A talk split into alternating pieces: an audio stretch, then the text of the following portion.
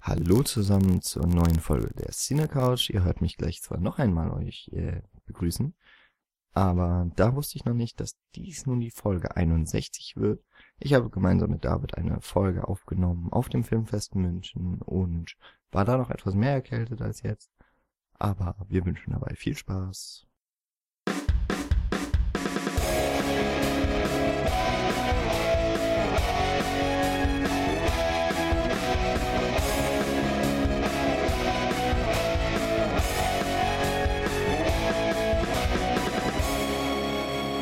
Zusammen zu einer besonderen Folge der Cine Couch, denn diesmal bin ich so alleine von der normalen heimischen Couch in München diesmal unterwegs. Live aus München senden wir und ähm, ja, ganz alleine bin ich zum Glück nicht. Dabei ist der David. Guten Tag. Der war schon einmal in irgendeiner Folge zu Gast. Schon eine Weile her. Da haben wir über deinen eigenen Film gesprochen und ein bisschen über das deutsche Kino. Die Lage hat sich so ein bisschen verändert. Jetzt hier auf dem Filmfest München habe ich, glaube ich, mehr deutsche Filme gesehen als du. Naja, weiß ich gar nicht. Müssen wir mal vergleichen. Müssen wir doch mal schauen. Auf jeden Fall wollen wir heute ein bisschen darüber sprechen, was wir so gesehen haben und was davon vielleicht dann auch später mal im Kino oder im Heimkino dann interessant für euch wird. Wir müssen dazu sagen, es ist noch der letzte Tag und wir sehen noch Dominik Graf und Jean-Luc Godard. Das heißt, über die beiden können wir jetzt noch nicht reden. Ja, vielleicht wollen wir auch gar nicht über sie reden. Das wissen wir natürlich nicht. Das wissen wir noch nicht. Mm, Genau, also wir sprechen so über unsere Highlights und das Ganze wird jetzt ein bisschen experimentell. Aber, das, aber wir scheuen ja sowas nicht. Was hat dir denn besonders gut gefallen? Äh, vieles. Verdammt. Ja, es war ein schönes, ausgewogenes Programm. Es gab einen Totalausfall, über den können wir nachher noch kurz reden. Und, äh, also meiner Meinung nach ist ja sowieso alles subjektiv. Und sonst äh, gut durchmischt, eher mit Ausschlägen nach oben als nach unten. Ich kann gleich mal anfangen. Ich fand äh, auch schon, äh, so wie ich das mitbekommen habe, im Wir blättern auch immer zwischendurch hier im kleinen Mhm. Programm her. Ja, jetzt habe ich, mir das- jetzt hab ich mir das gerade hier verlegt. Ähm, äh, ich fand es schon, ähm, in, in Cannes war der schon sehr umjubelt, was ich gelesen habe, der Wim Wenders Film. Ah, Beziehungsweise Salz der Erde. Das Salz der Erde von Wim Wenders und Juliano Ribeiro Salgado. Und das ist der Sohn des Fotografen Sebastião Salgado. Und äh, das ist eben eine Dokumentation über diesen brasilianischen Fotografen. Sie ist äh, sehr Wenders typisch, würde ich sagen, obwohl ich noch gar nicht alles von ihm gesehen habe. Aber es ist, schon so, dass Wenders immer sehr äh, subjektiv diese Sachen gestaltet und selber dann die Off-Texte spricht und Fragen stellt und sagt, wovon er beeindruckt war und mit viel Musik unterlegt und mit vielen sehr künstlerisch inszenierten Sachen. Das kann man over the top finden und das kann man auch nicht gutheißen wollen, wenn man das so will, aber bei mir hat das voll gewirkt und ich fand einfach die Arbeit dieses Fotografen sehr beeindruckend, wenn er dann in Afrika auch unterwegs ist und diese ganzen Hungertoten fotografiert und äh, einfach davon erzählt, wie ihn das selber, also er spricht auch selber sehr viel, wie ihn das selber mitgenommen hat. Das wirkt total gut. Ähm, also das wirkt in dem Sinne gut, das hat mich sehr mitgenommen. Ähm, und das ist einfach ein sehr, sehr sympathischer Charakter und äh, auch sein Sohn, der diesen Film eben mit Wim Wenders gemacht hat. Ähm, hat mir wirklich, wirklich sehr gut gefallen. Ähm, tolle Eindrücke, tolle Bilder. Es ist so ein bisschen teilweise wie, als wenn man sich eine Fotoshow angucken würde, eine Dia-Show, aber eben sehr schön ausgewählte Fotos auch. Und ähm, da haben sie, glaube ich, aus 70 Stunden oder 170 Stunden, ich weiß es nicht, Material, sehr schöne 109 Minuten zusammengeschnitten. Und ich hoffe sehr, dass der einen Kinostart bekommt, aber ich kann mir eigentlich nicht vorstellen, dass das nicht passiert, weil das ist ja Wim Wenders. Immerhin. Ich glaube, da muss man sich keine großen Sorgen machen. Ähm, ich finde, jetzt könnten wir thematisch so ein bisschen dabei bleiben, weil das auch passt, weil ich den Film auch ziemlich gut fand. Äh, Udo Kier wird ja hier mit dem, oder wurde schon mit dem Cinemerit Award ausgezeichnet auf dem Filmfest. Ja, Und äh, Premiere feiert eine Doku, die sich mit Udo Kiers Obsession für Kunst beschäftigt von äh, Hermann Waske. Arteholic heißt der, den hast du glaube ich auch gesehen. Also ich habe ähm, das war überhaupt der erste Film, den ich in München gesehen habe. Salz der Erde habe ich nämlich nicht gesehen, Mhm. aber Arteholic und äh, da war dann auch der Regisseur immerhin da. Da habe ich aber nicht mehr so viel mitbekommen, weil ich müde war. Egal, aber auf jeden Fall, das ist ein Film eigentlich ausschließlich die 90 Minuten mit Udo Kier auf einer skurrilen, also teilweise sehr skurrilen Reise durch europäische Museen und äh, Städte, in denen Museen eben besichtigt werden, deren Kunst gezeigt wird oder Udo Kier sich mit Freund, befreundeten Künstlern unterhält über deren Schaffen. Ja. Und zwischendurch ganz abgefahrene Szenen dabei sind, wenn dann Udo Kier die Glocke rezitiert und vorträgt. Also es ist alles so ein bisschen inszeniert.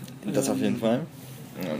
Zwischendurch auch immer wieder. Und sie spielen auch damit, dass er sozusagen kunstsüchtig wäre und sich deswegen auch behandeln lassen soll oder muss. Und ähm, ja, aber sonst sehr schön. Also äh, eine schöne Reise durch irgendwie. Und man, ich wusste das nicht. Ich kenne nicht so viele Udo Kier-Filme. Dieser Mann kennt ja einfach jeden Mensch der Welt, glaube ich. Der hat unglaublich viel rumgekommen und äh, ist mit allen per Du. Und das ist wirklich äh, beeindruckend zu sehen. Es gibt auch eine Episode mit Lars von Trier, auf die wir jetzt hier, glaube ich, nicht näher eingehen. Aber Weil hier ist es schön beschrieben, Kunstschweiger Lars von Trier. ja, Kunstschweiger. Und was mich sehr gefreut hat, Nicolette Krebitz hat auch einen Auftritt, wer sie kennt als Schauspielerin oder auch Regisseurin von Das Herz ist ein dunkler Wald. Und äh, sie sitzt mit Marc Brandenburg und eben Udo Kier zusammen im Grill Royal in Berlin. Und, äh, ja, das ist äh, eine tolle Sache. Also er ist in Amsterdam, er ist in Frankfurt, er ist in Berlin, er ist in, Paris. New York, glaube ich auch, oder? Ja, und er ist noch in äh, Dänemark eben, ne? Ja, genau. In, Genau. in Kopenhagen, glaube ich, war es. Und äh, ja, lohnt sich. Ich glaube, ich kriege auch einen Verleih, würde mich wundern, wenn nicht. Und, Ich glaube, der ähm, hat einen Kinostart, ja. hat einfach Spaß gemacht. Mhm. Genau. Genau. Das war jetzt übrigens, ähm, wir waren jetzt gerade, es gibt hier die Reihen Cinemasters, das ist der offizielle Wettbewerb, dann gibt es Spotlight, International Independence, Cinevision gibt es glaube ich auch noch, neues deutsches Kino, neues deutsches Fernsehen, Kinderfilmfest, eine Retrospektiv von Walter Hill und eine Hommage an Klaus Lemke und Udo Kier eben. Das sind die Sachen, die man sich hier angucken kann. Genau, einige Reihen. Und wir haben uns immer so ein bisschen durch alle durchgekämpft. Genau. Das war jetzt gerade das neue deutsche Kino. Ja. Ähm, da habe ich eigentlich viele Filme gesehen, die mich sehr positiv überrascht haben. Ich weiß nicht, wir könnten jetzt beim deutschen Kino bleiben. ja, können wir mal machen. Gucken wir doch mal, was das neue deutsche Kino uns diese Woche hier so gebracht hat. Teilweise sind wir da ganz unterschiedlichen Meinungen, glaube ich. Das könnte sein, ja. Weiß ich gar nicht so genau. Ich Ähm, dachte, wir sind immer einer Meinung. Wir sind immer, also ja, deswegen reden wir jetzt auch miteinander. Ähm, genau, also ein Film, der mich, ich weiß nicht, ob du den gesehen hast, Hirngespinster. Den habe ich leider nicht gesehen. Du Ah. musst mir davon erzählen. Ja, dann erzähle ich da kurz davon. Das ist ein äh, Debütfilm von Christian Bach. Ich glaube, der war in Potsdam, also in Babelsberg, glaube ich, an der Filmhochschule. Und äh, das ist ein Film über eine Familie. Eigentlich geht es aber um den Sohn, um Simon. Der hat, äh, der ist 22 und ist so wie in vielen Filmen irgendwie jetzt in letzter Zeit rausgekommen sind von so jungen Erwachsenen handelt so ein bisschen auch auf der Sinnsuche nach, auf sei, nach seinem Platz im Leben. Er hat allerdings noch so die besondere Art, äh, oder das besondere Problem, dass sein Vater an Schizophrenie leidet. Und äh, so wie das der Chris, äh, Christian Bach, der Regisseur und Drehbuchautor, wie er das recherchiert hat, ähm, naja, die Schizophrenen, die können halt ihre eigene Krankheit auch nicht so richtig annehmen und ähm, also sie können es sich nicht eingestehen und dementsprechend kann man sich schon mal denken, dass der Film jetzt nicht mit dem super Happy End aufwartet. Mm, Und ja, das Problem von dem Simon ist, dass er noch eine jüngere Schwester hat, die ziemlich behütet wird noch und geschützt wird vor dieser Krankheit des Vaters, aber die bricht eben immer wieder in stärkerer Form aus. Und das hindert Simon eigentlich daran, seinen eigenen Traum zu verwirklichen, an eine Universität zu gehen. So wie sein Vater irgendwie dann sagt, seinen Arsch mal hochkriegt.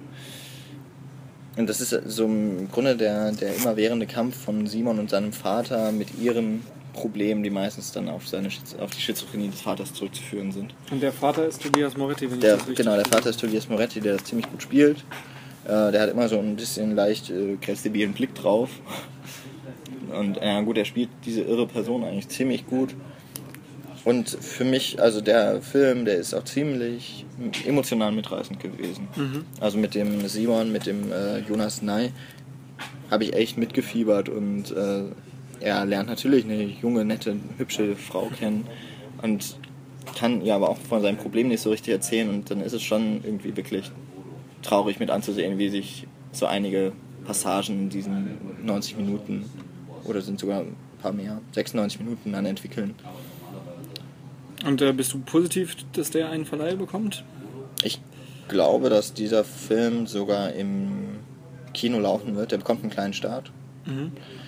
Ähm, mal schauen, wie wie das Publikum dann angenommen, wie das vom Publikum angenommen wird. Also ich glaube, also Tobias Moretti ist zwar irgendwie so ein Gesicht, das man kennt, ich glaube auch viel aus dem Fernsehen, aber eben doch nicht so ein Name, der zieht.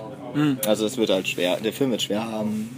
Ich glaube, dann so im Oktober, wenn also auch wieder die größeren Verleiher sich trauen, ihre Filme ins Kino zu bringen und nicht mehr gegen die WM ankämpfen müssen. Das äh, stimmt. Das ist ja gerade jetzt in diesen Wochen sehr, sehr schwierig, deswegen startet auch kaum irgendwas im Kino. Ja, gut, dass das Filmfest ist. Genau. Ähm, ein Film, über den auf jeden Fall zu reden sein wird, weil er uns beiden, glaube ich, sehr gut gefallen hat und eine völlige Überraschung darstellt, ist Schönefeld Boulevard von Sölke Enders. Ähm, es ist jetzt schwer, ich würde ungern so viel über diesen Film und die Handlung sagen, weil mir das gerade sehr gut getun hat, dass ich überhaupt nichts wusste, was darin passiert. Und es äh, geht um Cindy und. Äh, Cindy 2.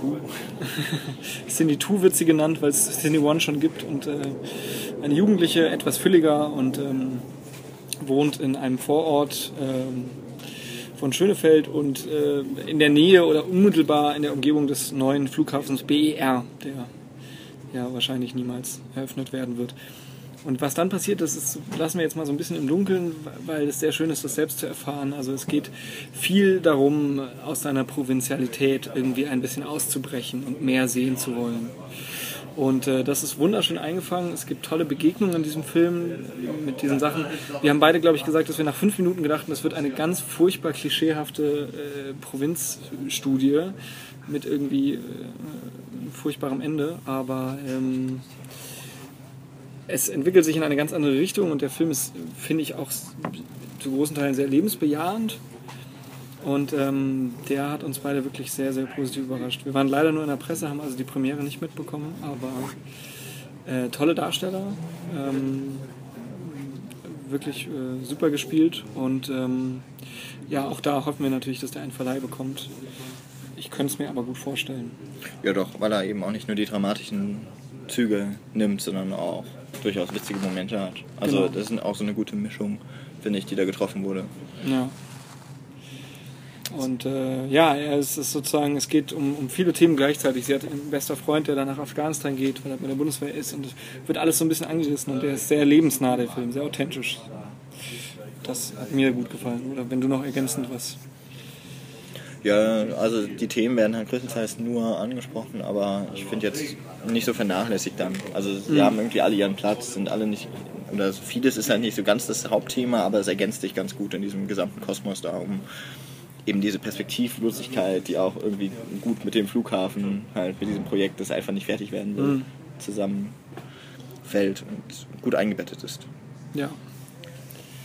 Mhm, so. Genau. Ich würde jetzt gerne noch einen Film, der, bei dem, von dem ich ziemlich überrascht war, wo ich. Hm, war ich auf der Premiere? Ich glaube, nein, war ich nicht. Von Nachthelle nämlich.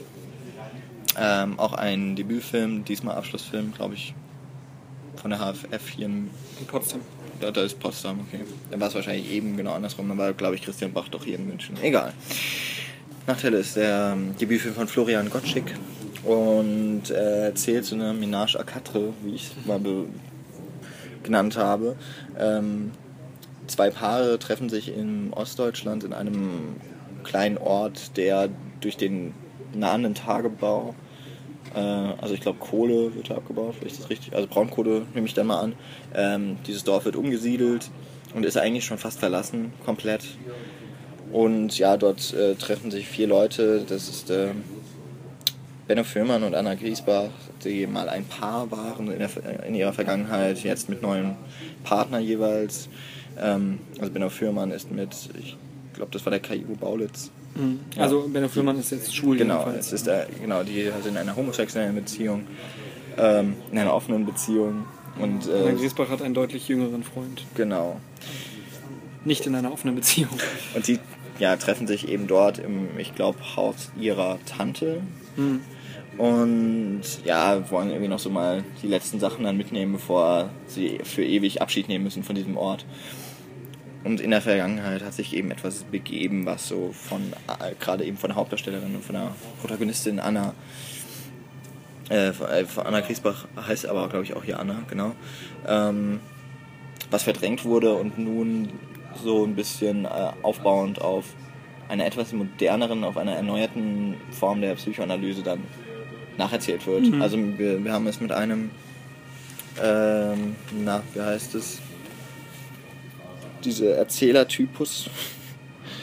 Äh, Welchen meinst du? Also was meinst du jetzt genau?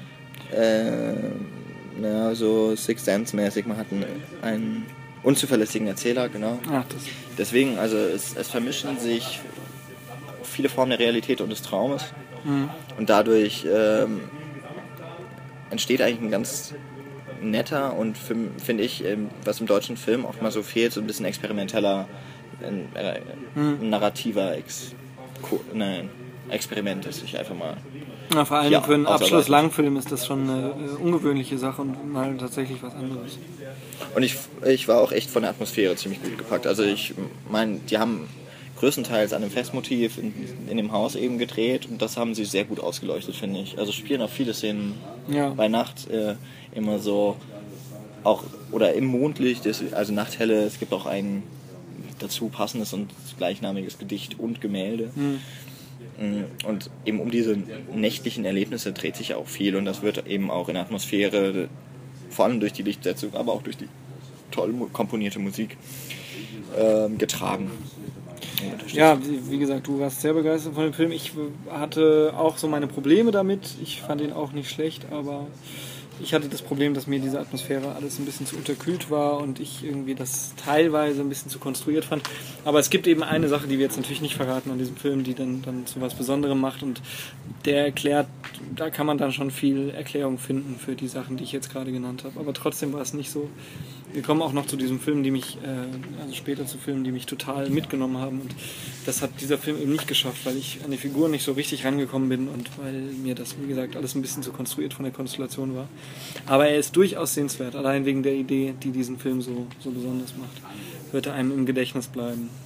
Sieht, glaube ich, auch gut aus mit dem Kinostart. Ne? Ich glaube ja.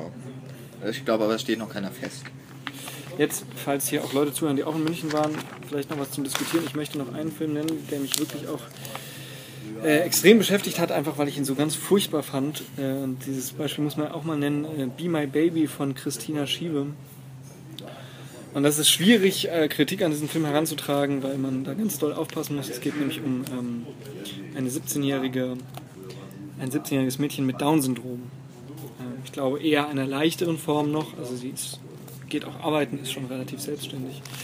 Ein Spielfilm und ähm, das Thema ist unglaublich wichtig und da wird viel zu wenig darüber gesprochen. Nämlich es geht darum, dass die dann irgendwann den Wunsch entwickelt, sie möchte auch in diesem Film dann natürlich sehr schnell, aber generell glaube ich ist die Frage, ich möchte auch im Leben irgendwann mal vielleicht Kinder bekommen. Und wie ist das? Können, geht das? Warum geht das nicht? Was ist, wenn diese Kinder mit dieser äh, Behinderung, mit dieser Krankheit eben diesen Wunsch haben? Oder generell sexuelles Interesse. Ein super interessantes Thema und ich finde leider, und da muss man dann auch einfach ehrlich sein, völlig an die Wand gefahren mit einer äh, ganz furchtbaren Inszenierung und vor allem ganz, ganz schlechten Darstellern. Also die ähm, die Kinder mit Down-Syndrom spielen alle sehr gut. Die haben ja auch generell, ich habe auch schon mal an einem Set war ich mit, mit einem Jungen, der Down-Syndrom hatte, die haben ja eine, eine ganz offene Art, eine ganz erfrischende Ehrlichkeit. Das kommt super gut rüber, aber alle um sie rum sozusagen die äh, Schauspieler Christina Große und äh, vor allen Dingen von dem Love Interest von dieser 17-jährigen Nicole. Die Eltern, das sind alles ganz furchtbar holzschnittartige Figuren, überhaupt keine Figuren eigentlich, man versteht überhaupt keine Motivation von nichts. Und ähm, der versinkt einfach in äh, einer völligen Drehbuchkatastrophe, was super schade ist, weil da wirklich Potenzial hintergesteckt hätte. Ich habe auch schon Leute hier auf dem Filmfest getroffen, die ihn deutlich besser fanden, aber bei mir war das so. Es würde mich mal interessieren, vielleicht treffe ich ja irgendwann nochmal Leute oder wenn der ins Kino kommt, äh, dass man da nochmal drüber diskutieren kann. Aber das hat mich wirklich schockiert, den fand ich wirklich furchtbar, furchtbar schlecht. Gibt es also auch hier. Du hast ihn nicht gesehen. Genau, ich habe ihn ja auf deinen Anraten hin mir nicht angeguckt. Einer der wenigen Filme aus dem Wettbewerb oder aus dem aus dieser Reihe Neues Deutsches Kino, den, den ich nicht gesehen habe. Ja, du hast wirklich viel gesehen, ne? Die, Ich gehe jetzt hier ja, gerade so durch. Ich glaube, mir fehlen wirklich nur so zwei, drei, aber von denen sind auch einige mit schon festgesetzt zum deutschen Kinostart. Ich glaube, wir sind die Neuen, wir waren Könige und Und die My Baby, die habe ich glaube ich als ein. Und Good Ah, Luck Finding. Yourself, ja. Also habe ich vier Stück nicht gesehen von, ich glaube, zwölf. sehr gut. Ähm, Jan ist ja auch in einer Filmsfunktion unterwegs hier. Deswegen. Ja, das, das Festival erwähne ich äh, irgendwann im späteren Verlauf des Jahres wahrscheinlich noch öfter. ähm, Gut. Ich habe gesehen, vom großen Wettbewerb habe ich nur zwei Filme gesehen. Gut, dann kommen wir mal zum großen Wettbewerb oh, und damit auch zu meiner Sensation des Films. Aber gut, fangen wir mal an. Was gibt es denn im großen Wettbewerb? Wir können ja generell mal ein bisschen Überblick äh, geben. Äh, der neue Godard eben natürlich, der auch gerade in Cannes gelaufen ist, den sehen wir heute Abend noch. Äh, der Assayas, über den werden wir gleich reden, Clouds of Seals Maria. Ähm, und dann gibt es viel. Es gibt äh, Filme aus den USA, aus Griechenland, aus Russland, Leviathan, wo wir uns beide, glaube ich, sehr geärgert haben, dass wir den verpasst haben. Aus Chile, aus Ägypten, aus äh, Japan, Frankreich, Spanien, Frankreich und aus Italien sind Wettbewerbsfilme noch Genau, dabei. und dann natürlich noch ähm, der viel diskutierte Under the Skin, den Genau, haben wir auch gesehen auch und den werden wir auf jeden. Fall, also ich werde ihn auf jeden Fall erwähnen und ähm, Spanisch ist auch dabei, ja. Noch mal eine belgisch-französisch-italienische Koproduktion, also die Franzosen sind auch hier relativ gut vertreten. Ja. Das haben sie irgendwie bei den großen Festivals ganz gut geregelt. Ich glaube, bei der Berlinale waren es wirklich wenige im Wettbewerb aus, die mit französischer Hilfe entstanden sind, aber in Cannes ja zum Beispiel. Äh, aber auch äh, hier fehlt auf jeden Fall ein deutscher Film, haben wir gar nicht drin. Genau, der ist dann bei den Cinevisions, ist der Ralf Hüttner Film drin, aber hier nicht. Genau. Ähm, ich habe nur zwei Filme aus dem großen Wettbewerb gesehen, der glaube ich mit 50.000 Euro oder so Ja. dotiert ist, also doch schon ein bisschen Geld. Und zwar, ähm, ich würde zuerst zu einem Film kommen, den wir auf jeden Fall beide sehr gut fanden. Ja. Das ist der äh, Film der Gebrüder Dardenne. Der, äh, ich, ich weiß nicht, ich kenne den, die, diesen Nachnamen. Äh, Jean-Luc und Pierre. Genau. Aber ich, ich weiß nicht genau. Nein, Jean-Pierre Nee, und Luc, Entschuldigung. Siehst du, jetzt habe ich es durcheinander gemacht. Aber ich wüsste jetzt gar nicht, was die schon gemacht haben. Dieser Film jedenfalls, De Jour une Nuit, der gut ins Deutsche mal übersetzt wurde, zwei Tage, eine Nacht, ist ein Sozial- oder Milieudrama, so würde ich das mal bezeichnen. Ähm, in der Hauptrolle ist Marion Cotillard zu sehen. Sandra, die in, ja, die hat irgendwie einen Unfall erlitten und äh, dann leidet sie immer noch unter Depression. Und nun sieht es so aus, dass sie auch noch ihren Job verlieren wird, weil ihr Chef der Belegschaft so das Ultimatum setzt, entweder Sandra bekommt ihren Job zurück oder Beziehungsweise darf ihn behalten. genau darf ihn behalten. Ähm, Und darf- dafür müssen sie, allerdings muss die gesamte Belegschaft auf einen 1000 Euro Bonus verzichten. Und ähm, ja, dieser, man könnte jetzt erstmal denken, na gut, 1000 Euro Bonus aufs Jahr gesehen ist vielleicht gar nicht so viel, aber äh, man bekommt im Verlauf der Geschichte, in der Sandra immer wieder motiviert durch Freunde und vor allem ihren Gatten äh, motiviert, motiviert wird, äh, um ihren Job zu kämpfen. Ja. Es wird nämlich eine neue Abstimmung geben, in Also der die- genau dieses genau. Geklärt wird. Ist, also ich möchte das jetzt gar nicht so aussuchen. Der Film beginnt praktisch damit, es ist eine Abstimmung, hat stattgefunden. Natürlich haben alle dafür gestimmt, den 1000-Euro-Bonus zu nehmen, weil keiner auch sich mit Marion Cotillard face-to-face auseinandergesetzt hat. Und dann an diesem Freitag, der spielt an einem Wochenende Film, geht sie eben mit einer Kollegin nochmal zum Chef und sagt, hier, ich möchte nochmal eine Abstimmung am Montag haben, eine geheime, äh, weil ich wusste jetzt nichts davon oder das war irgendwie, ging alles so schnell. Der Chef willigt ein und dann hat sie eben ein Wochenende Zeit, alle ihre Kollegen aufzusuchen und versuchen mit ihnen zu reden. Genau. Bitte stimmt für mich, ich brauche diesen Job unbedingt. Ja. auch ein Kind oder zwei Kinder. Sie hat sogar zwei Kinder. Zwei Kinder, ja. Ähm, sie hat zwar ein eigenes Haus, aber ohne ihren, äh, ihr, Mann arbeitet auch, aber es würde auf jeden Fall vorne und hinten nicht reichen, wenn sie ihren Job verliert. Darum gerät sich eben dieser Film. Sie sucht dann auf äh, diese Leute und redet halt mit denen. Genau, und das alles ergibt sich dann oder wird in einer Art physischen Tour de France erzählt, ähm, in sehr eindringlichen Bildern. Also da habe ich auf jeden Fall sehr viele Szenen noch ziemlich gut im Kopf, wie man Marion Cotillard auf dem Weg vom Auto oder von der Bushaltestelle zu der Wohnungstür dann laufen sieht und dieser Weg ist einfach elendig lang. Und da ist, hält die Kamera auch unerbittlich dann Ja. auf Marion Cotillard, wie sie sich da wirklich hochkämpfen muss teilweise oder zu diesen Häusern dann kämpfen muss. Und da kann man sich ganz gut in sie hineinversetzen. Ja, das Beeindruckende ist einfach, dass die darin es unglaublich gut schaffen. Der Film hat keinen Score, keine Musik, ist völlig reduziert auf seine, auf seine Mittel und hat ganz klare Bilder, ist immer sehr nah an Marion Cotillard dran. Die Dardenne schaffen es in diesem Film, dass man diese unglaubliche Überwindung und diese Scham, sie muss ja immer wieder hingehen und sagen, bitte verzichte du auf dein Geld, ich brauche meinen Job, äh, körperlich einspüren zu lassen. Und man fühlt so mit mit Marion Cotillard. Ähm, das ist einfach meisterlich gemacht, finde ich. Also das ist wirklich eines meiner absoluten Highlights gewesen in diesem Festival, weil das ein hochaktueller Film ist und äh, über die moderne Arbeitswelt. Und es gibt einfach großartige Szenen, wenn sie irgendwie schon wieder auf dem Weg ist und weiß, sie muss jetzt gleich jemand fragen, ob er auf Geld verzichtet. Und dann kommt sie in eine Wohnung und da macht eine Frau in einer kärglichen Wohnung die Tür auf und hat ein Baby auf dem Arm. Und später sieht sie deren Mann noch, der noch irgendwie am Wochenende Gemüsekisten rumträgt, um irgendwie noch was dazu zu verdienen. Und sie weiß schon vorher, die können sich das einfach nicht leisten, auf diesen Bonus zu verzichten. Und das ist irre, irre stark, weil man beide Seiten verstehen kann. Die Dance beziehen nicht so klar Stellung. Klar, was, was das, das Schlimme in diesem Film ist, dass der Chef äh, die Leute vor so eine Wahl stellt. Das geht natürlich eigentlich nicht. Aber davon kann man absehen, weil das einfach dann diese Sache, diese menschlichen Beziehungen und diese Spannung zueinander wahnsinnig interessant macht. Also ganz, ganz tolles Schauspielkino. Genau, Äh, also vor allem eben von Marion Cotillard. ja, die völlig unglamourhaft hier sehr runtergebrochen. Die Dance arbeiten ja eigentlich immer mit Laien oder fast nur mit Laien oder mit sehr unbekannten Schauspielern. Hatten, glaube ich, auch großen Respekt davor, Cotillard zu besetzen und äh, es funktioniert brillant. Ja.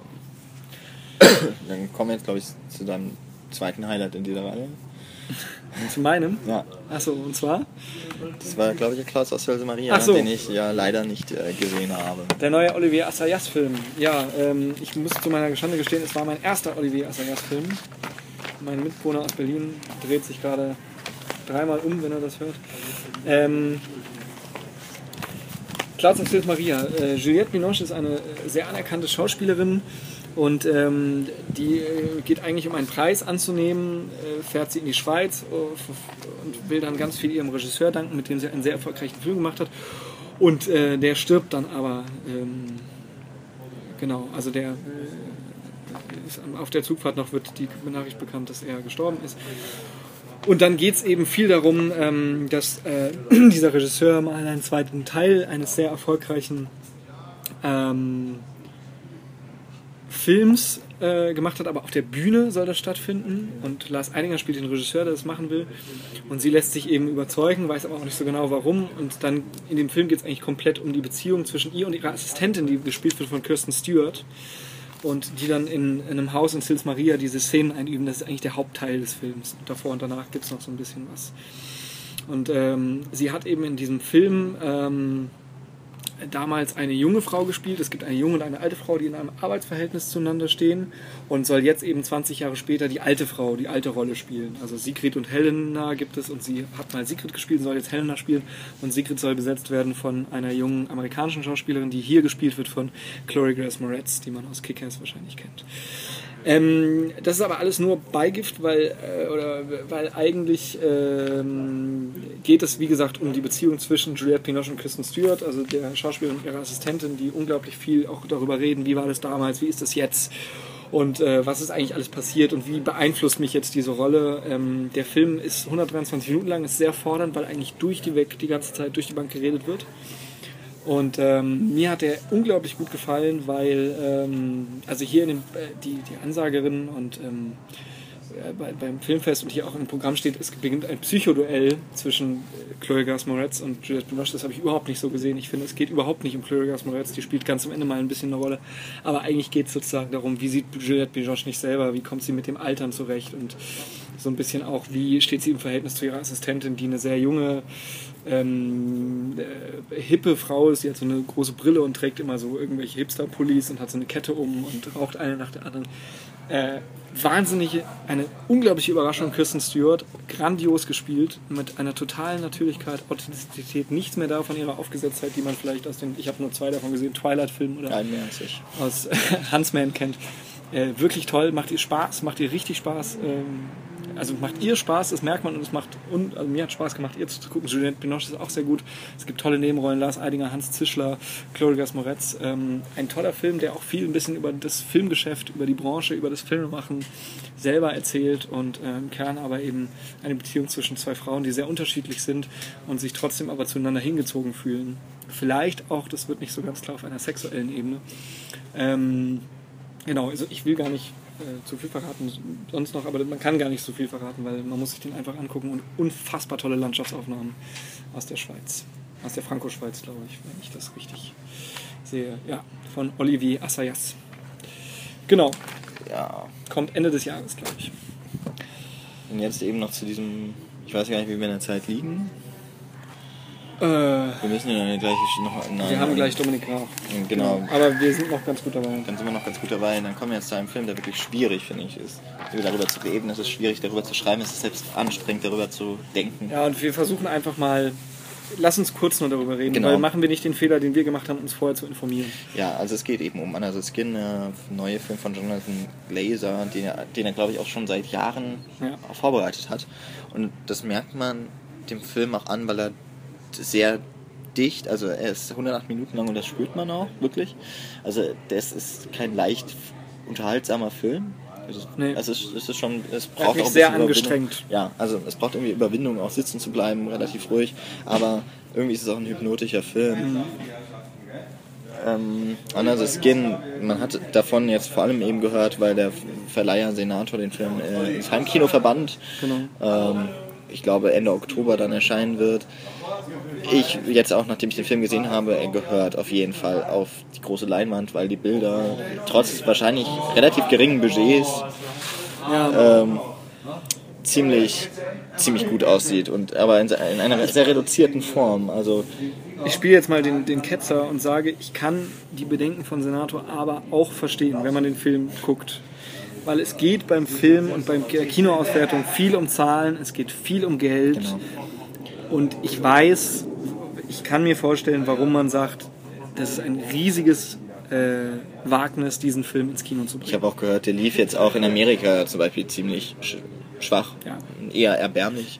Ich glaube nicht, dass er eben, also das Budget war nicht so hoch, aber man muss ja trotzdem auch die Kopien irgendwie bezahlen, Genau. auch wenn das jetzt alles digital Kommt geht. Marketing dazu und Mhm. so. Aber ich bin natürlich auch super dafür, dass er ins Kino kommt, weil generell Filme sollten im Kino laufen. Ähm, also zur Handlung woll, wollte ich jetzt eigentlich gar nicht Nee, sagen. Wir können eigentlich sagen, Scarlett Johansson spielt die Hauptrolle, macht Genau. das sehr gut und äh, Sie wen sie spielt und was sie genau. spielt. Also viel redet sie mit Schotten, die in ihrem tief schottischen Dialekt so sprechen, dass ich kaum was oder Ja. gar nichts verstanden habe.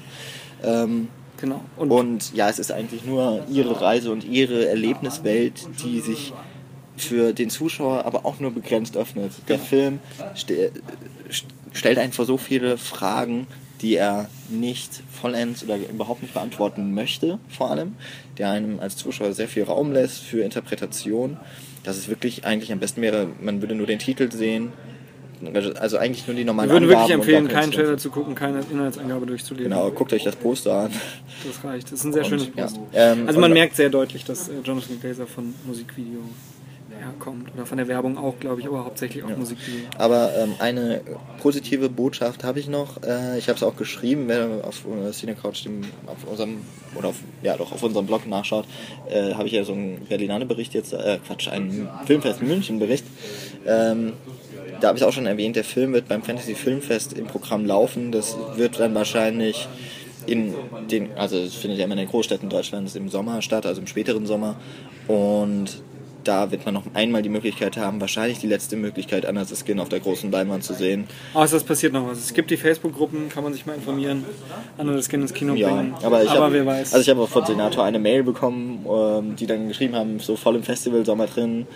Äh, Annas Skin läuft heute zum letzten Mal auf dem Filmfest München und wir freuen uns schon dann auf Oktober, wenn der Film auf DVD und Blu-ray erscheint. Also 10. ich, Oktober ist der Termin. also ich glaube, da äh, sollte man keine großen Hoffnungen mehr haben. Genau, und was wir noch sagen können, es ist ähm, eine, eine Roman-Adaption der Welten, äh, die Weltenwandlerin heißt er. Äh, Michael, äh, Michel Faber ist der Autor. Falls man irgendwie das mal lesen Vielleicht ist- bin ich wirklich animiert, das mal zu lesen, weil ich auch, wie gesagt, sehr viele Fragen noch in dem Film habe. Abschließende Meinung ist schwierig. Äh, Ich finde, du hast es auf, auf Twitter sehr schön geschrieben. Du hast gesagt, Vielleicht ist er ein Meisterwerk, er hat auf jeden Fall alles, was es dazu braucht. Aber ob es tatsächlich ein Meisterwerk ist, können wir jetzt schwer eigentlich sagen. Genau. Ich würde. Ja, gut, damit lassen wir euch mal mit diesem Film alleine und hoffen, dass ihr ihn irgendwo sehen könnt. ähm, Ich glaube, wir kommen noch zur Spotlight-Reihe und dann sind wir auch so grob durch. Äh, genau. Also Cinevisions habe ich nämlich gar nichts gesehen. ich gucke mal gerade. Ja, Zur Retro kann ich nur sagen, dass Walter Hill Filme anscheinend sehr interessant sind. Ich kannte noch keinen einzigen, habe zwei nur gesehen, seine beiden ersten Filme. Ähm, ähm, ja, ich bin auch ein bisschen erkältet mittlerweile, aber die haben mir sehr gut gefallen. Das eine war auch The Driver, der auf jeden Fall mit Vorbild war für Nicholas Winding Refns Drive. Aber nicht alleiniges. Aber auf jeden Fall da auch schon viele ähnliche Elemente von sind. Ich weiß nicht, hast du. Ich hätte noch so einen Film auf jeden Fall zu nennen, der auch bei Kinostart hat, aus der Spotlight-Reihe. Ja, ich habe auch noch. Ja, mach, fang mal an. Okay. Wir ähm, waren ja schon bei das Salz der Erde. Das war zum Beispiel Spotlight. Genau, ich ähm, habe Une Rencontre gesehen. Ein Augenblick Liebe, der wird, glaube ich, in zwei oder drei Wochen auch im deutschen Kino starten. Das wusste ich gar nicht. Das habe ich gar nicht mitbekommen. Wann hast du den geguckt?